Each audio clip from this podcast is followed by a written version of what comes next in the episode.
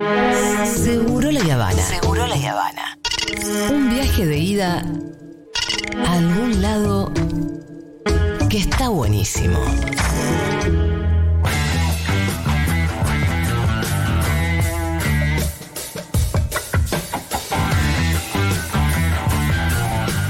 Quique Viale, ¿cómo va? ¿Cómo están? Bien, Quique, ¿vos? Feliz cumple. Gracias. Retrasado. Igual te mandé un Gracias. mensaje. Sí, lo vi, te lo contesté. me Sí. sí, sí, sí. Yo decía Sí. que capaz me lo contesta porque debe tener un montón, porque además cumplí 40, pero está buena, está buena. Eh, mm, bueno, Quique, muchas novedades ahí. Muchísimas, sí. muchísimas. Sí. Yo vengo de Colombia, Sí. acuérdense, por eso la semana pasada no estuve. Pensé que me iba a poder conectar, pero la verdad que estaba en ese momento estaba en medio de las montañas colombianas. Wow. Estuvimos acompañando eh, a un colectivo de abogados, no solo eso, sino a comunidades Sí. que están amenazadas por distintas formas de extractivismo. ¿no? Allá en Colombia, como saben, es eh, todo multiplicado, recién decíamos, todo multiplicado por 100, ¿no? Digo, ahí asesinan a un defensor de la naturaleza Sí. por semana. Sí. Wow. O sea, para den una idea, yo vengo una vez por semana acá.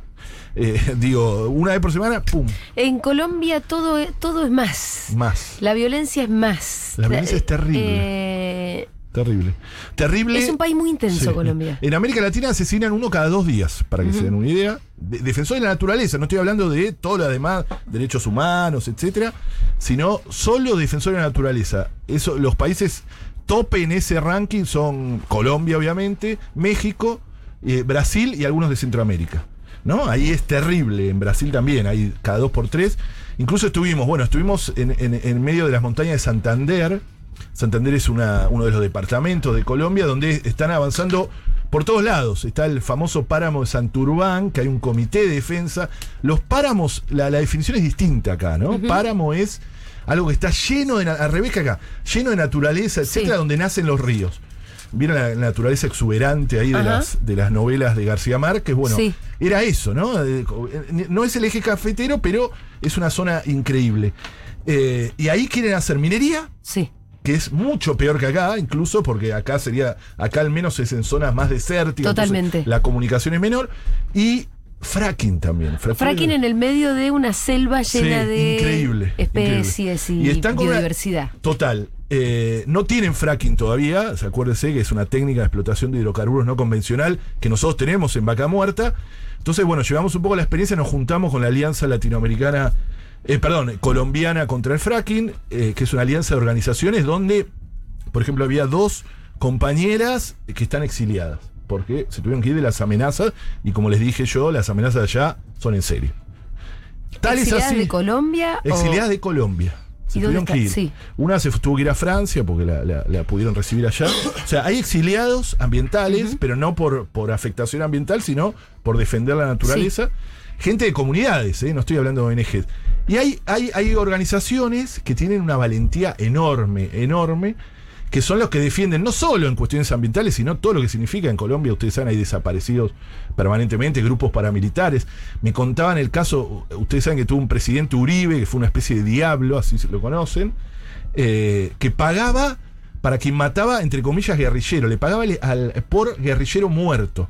Entonces, la- el ejército se volvió loco porque quería buscar para cobrar. Sí, los convirtió en mercenarios inmediatamente, ¿no? Con- Claro, y no solo eh, comba- combatía, no sé, combatientes, eh, si, es que, si es que existían, sino que hacía matanzas de campesinos y campesinas para cobrar ese bono que pagaba el gobierno. Tal es así que hay, una- hay unas canciones de rap muy buenas, etcétera, hay mu- mucha cultura, y hay una que habla de eso.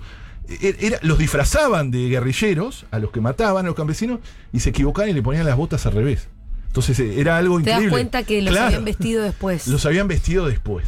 Bueno, y hay un grupo de abogados y abogadas, no solo abogados y abogadas, sino de distintas disciplinas que se juntan en un. Ahora vamos a hablar con uno, con uno histórico de allá, Ajá. que es el colectivo de abogados José Alvear Restrepo, Cajar, Sí. eh, que tienen que andar en autos blindados. O sea, de lo amenazados que están. O sea, el, el Estado les provee, por una ley, no porque el Estado tenga ganas, eh, les provee autos blindados porque están amenazados. Amenazados, incluso en Bogotá. Yo tuve que ¿Y amenazados por quién? amenazados por las grandes corporaciones, minera, el Estado, todo que no, no quiere eh, que se investiguen estas cosas. Por ejemplo, uno está llevando, eh, este colectivo está llevando a juicio a Uribe en la Corte Interamericana de Derechos Humanos. O sea, nada más y nada menos. O- bueno, pero yo diría de presentar a nuestro, a nuestro, a nuestro invitado, que es un abogado legendario allá, eh, que es Raf- Rafael Barrios eh, Mendivil. Rafael es abogado defensor de derechos humanos, cofundador del CAJAR, es integrante del área internacional, representante de las víctimas, de víctimas del Estado ante la Corte Interamericana de Derechos Humanos. Y, por ejemplo, es abogado de Gustavo Petro, el Ajá, candidato sí. que está amenazado. Ahora vamos a hablar con él un poco qué, qué pasó, porque algo pasó esta semana, además. En eso, Rafael, ¿estás, ¿estás por ahí? Hola Rafael, ¿nos escuchás? Sí, como- Ahí está. Ahora sí, Hay un delay, hay un delay. ¿Rafael? ¿o no? ¿O, o se cortó? ¿Aló? ¿Me escuchan? sí, ahí te escuchamos muy bien, Rafael. eh, Te acabamos de presentar. ¿Cómo estás, Rafael? Bien, quiero confirmar si me escuchan. Te escuchamos perfecto, Ahí. Rafael. Sí, te estamos escuchando con Gracias, un poco gracias. de delay, así que tendremos la conversación con un poco de paciencia. Correcto, correcto. Bueno, Rafael, cu- cuéntanos un poco eh, cómo, cómo está la situación de la violencia en, en Colombia. ¿Cómo es la situación? ¿Cómo es el caso que van a llevar, que están llevando ante la Corte Interamericana ahora en los próximos días?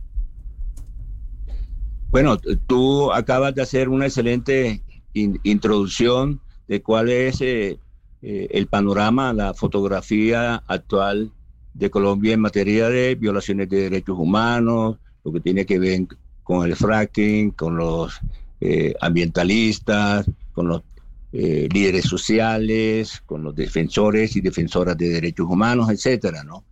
Nosotros, mm, por, por estar eh, en una profesión peligro, que es la defensa de los derechos humanos, eh, defender a, aquellos y aquellas que no tienen voz.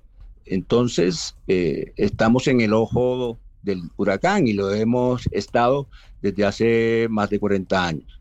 La situación de ahorita en Colombia, por la coyuntura electoral, pues Sí. el 29 de mayo eh, es la primera vuelta para eh, los candidatos eh, a la presidencia de la República, entre ellos mi eh, patrocinado, mi defendido Gustavo Petro, en el caso de él contra el Estado colombiano, que ya se produjo una sentencia favorable, pues él ha, ha tenido, iba a, a estar en el eje cafetero Eso.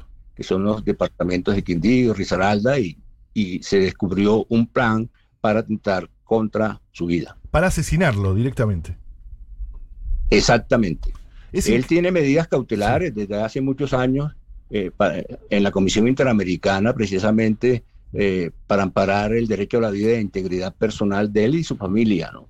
Y pues eh, ayer hubo una reunión con el Ministerio del Interior, el director de la Policía Nacional, y se comprometieron a incrementar eh, pues eh, su esquema de, de protección e investigar, porque el, el problema en Colombia es que no se investiga, Claro. que hay impunidad en, en graves violaciones de derechos humanos y en, esta, en este tipo de casos. es increíble. eh, hay que tomar muy en serio las amenazas de muerte a candidatos presidenciales, porque si mal no recuerdo, fueron cuatro ya los candidatos presidenciales a lo largo de la historia, de la última parte de la historia de Colombia, que fueron efectivamente asesinados en plena campaña electoral. Incluso hay, hay uno muy famoso que se ve hasta el. se está filmado el asesinato. Eh, esto es así, ¿no? O sea, estas cosas se toman muy en serio porque efectivamente puede ser asesinado, Petro. Sí, cómo no, y, tú lo has narrado bien, eh, pues eh, candidatos que, que han sido asesinados en el aeropuerto El Dorado de Bogotá Claro. y otro como el de Carlos Pizarro León Ese. Gómez en un avión de una línea comercial. Increíble. Recién despegaba el avión de Bogotá e iba hacia Barranquilla. Y fueron sus mismos escoltas los que lo asesinaron. Increíble. Ese caso está también en la Comisión Interamericana de Derechos Humanos, lo llevamos nosotros, el caso de Carlos Pizarro. Su hija, su hija es senadora nacional ahora, ¿no? ¿Cómo no? Y Claro. la otra hija también es eh, ahora representante de la Cámara, Exacto, exacto. porque está María José, que es la senadora, y eh, María del Mar, eh, que es la representante de la Cámara. Está bueno, está bueno. En, eh, Petro tiene una chance, entiendo yo, de ganar en las próximas elecciones. Em, en ese caso, ¿cómo te parece que, que- que va a cambiar el panorama en Colombia y si es que lo van a dejar gobernar? Sí, si es que eh, eh, eso lo, se- se- lo permite el establecimiento, Mm. las élites colombianas, Claro. que en mi opinión pues están haciendo todo lo posible. Primero, por manipular las eh, encuestas de opinión Claro. y presentar que su competidor más cercano, que es Federico Gutiérrez, eh, pues eh, viene subiendo las encuestas y le está pisando lo- lo- los callos, los pasos, y qué sé yo. Y por un lado, y por el otro, pues eh, es eh, eh, el problema del sistema electoral de la registraduría, eh, que, pues que ya vimos lo que pasó en las elecciones del Congreso de la República y, y los reconteos, etcétera, etcétera. Entonces, afortunadamente va, va a haber una, un- una veeduría internacional para estas elecciones y pues eh, los, los intentos de fraude no son ajenos a Colombia. En 1970 al general Rojas Pinilla le tumbaron, le robaron las elecciones y por eso nació el M19, que- del cual eh, fue partícipe eh, el hoy aspirante a la presidencia Gustavo Petro y que fue beneficiado con una amnistía. Y tienen una candidata excepcional que es eh, Francia Marqués, que viene de los territorios, que es una Compañera mujer. de fórmula, ¿no? De Petro. compañera, claro, la candidata vicepresidenta Sí. de Petro. eh, que además, bueno, otra que ha sido amenazada en reiteradas opiniones, en oportunidades, porque es una defensora de la naturaleza directo. ¿eh? no es que tiene inclinaciones ambientales, sino que era una, una defensora. Eso, bueno, generó eh, generó aún más resquemores, porque además es negra, ¿no? En lo que significa en Colombia, de las élites eh, colombianas. Yo quería preguntarte, Rafael, el tema de los falsos positivos. O sea, es algo que nosotros escuchamos, hay veces acá, pero no terminamos de entender. ¿Cómo es el proceso ese que hacen para desaparecer a las personas? ¿Cómo, cómo- qué es lo que se denuncia ante la Corte Interamericana?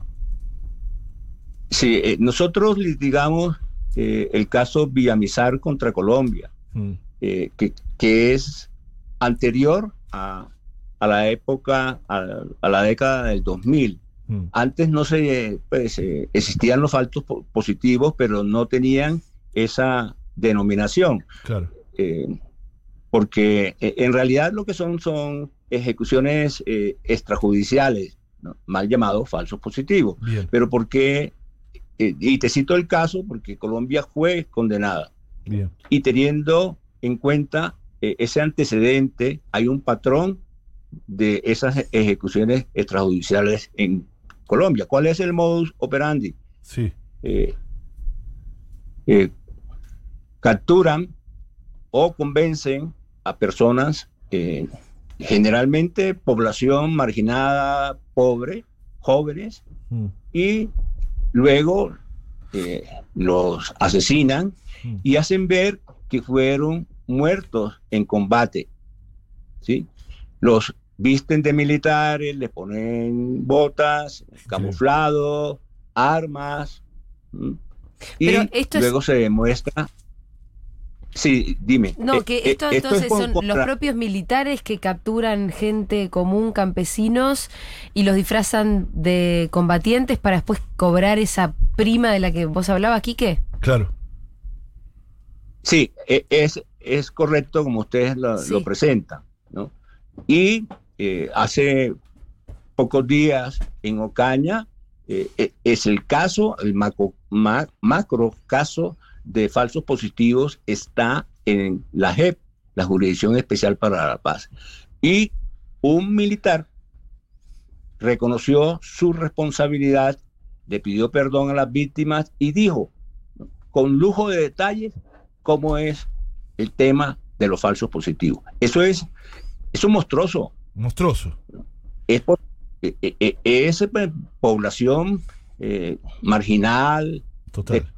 desplazada o, o de, de la economía colombiana, es decir, eh, pobreza, y, y esos son los que utilizan de carne de cañón para cobrar eh, recompensas. ¿Hay algún número, es el- hay algún estimativo de cuánto ha- han sido, eh, Rafael? Claro, los estimativos, eh, ah, de, de cuántos eh, Sí. hay en, Sí, Eh, eso, la cifra sobrepasa las los mil casos eh, casos de falsos positivos fácilmente eh, eh, en los alrededores de, de Bogotá, en Soacha y en Santander, en Arauca.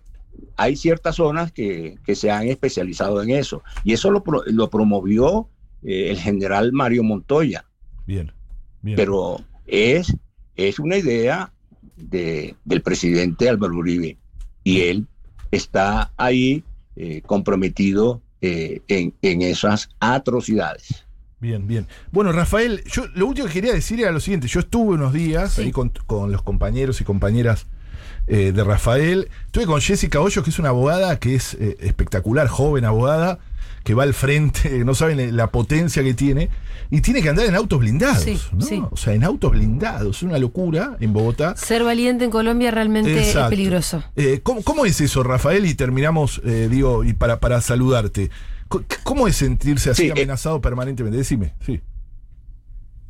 El tema de, de los autos blindados y, y- y un conductor de confianza, Sí. porque nosotros ya re- rechazamos lo- los chalecos porque nos hacen más vulnerables, inclusive estos carros blindados. sí. porque son los que utilizan los paramilitares y los vimos en las protestas en Cali Claro. para atentar contra eh, los que marchaban y, y los que protestaban, ¿no? Eh, entonces, esto es como ponerle una curita a, eh, a un cáncer, claro, ¿no? Claro. Una bendita, claro. ¿no? Esas benditas, eh, Sí, cuando uno sí. se, le pasa, se corta un dedo y se coloca Sí. la, la curita. Eh, es igual, porque le entregan eh, un carro blindado a uno, pero por su parte, el presidente, como en el caso de Álvaro Uribe, públicamente ataca al colectivo de abogados y nos dice que somos aliados de la subversión, Claro. que somos terroristas y, y- una serie de descalific- descalificativos que nos pone más en riesgo. Entonces, lo que hacen con la mano lo, lo- lo borran con el codo. Claro. ¿cierto? Son unas medidas totalmente ineficaces. Nosotros eh, hemos eh, pedido, pedido unas medidas de carácter político. claro. ¿Cuáles son? Que se reconozca en una directiva presidencial que nuestro trabajo no solo es legal, sino es legítimo. Que, que se desarchiven los eh, informes de inteligencia, que nosotros ten- tengamos acceso a esa información para ver qué aparece allí, pero también que las investigaciones, las denuncias que nosotros hacemos, eh, se investiguen y se castigan a, a los responsables.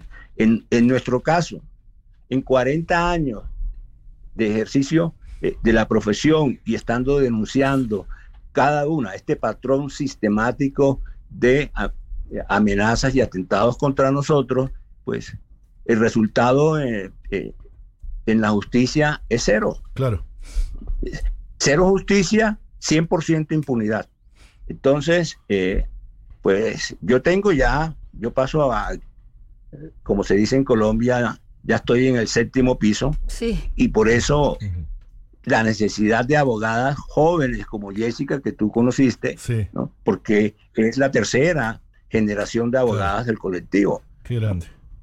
Como Eh, esto es de largo aliento, no- nos toca eh, tener no solo primera generación, segunda, tercera y cuarta bueno. generación por ahora de abogadas y abogados.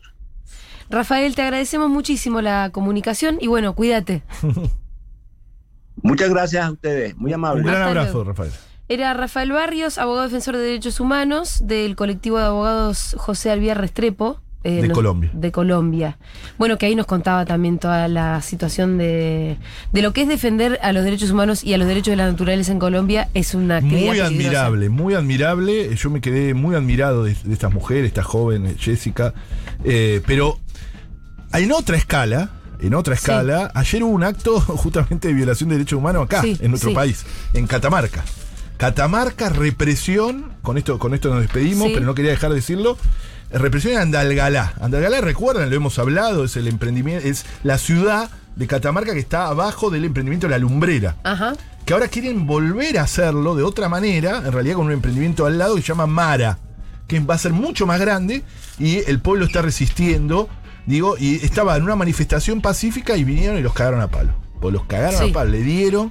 Hay una compañera eh, presa eh, y hay bastante indignación, porque además era en el marco que ayer, el- el- en, en realidad el lunes, el, el gobierno nacional lanzó la Mesa Nacional sobre Minería Abierta a la Comunidad. Parece una cargada, ¿no? Porque parece que es- esa fue la respuesta.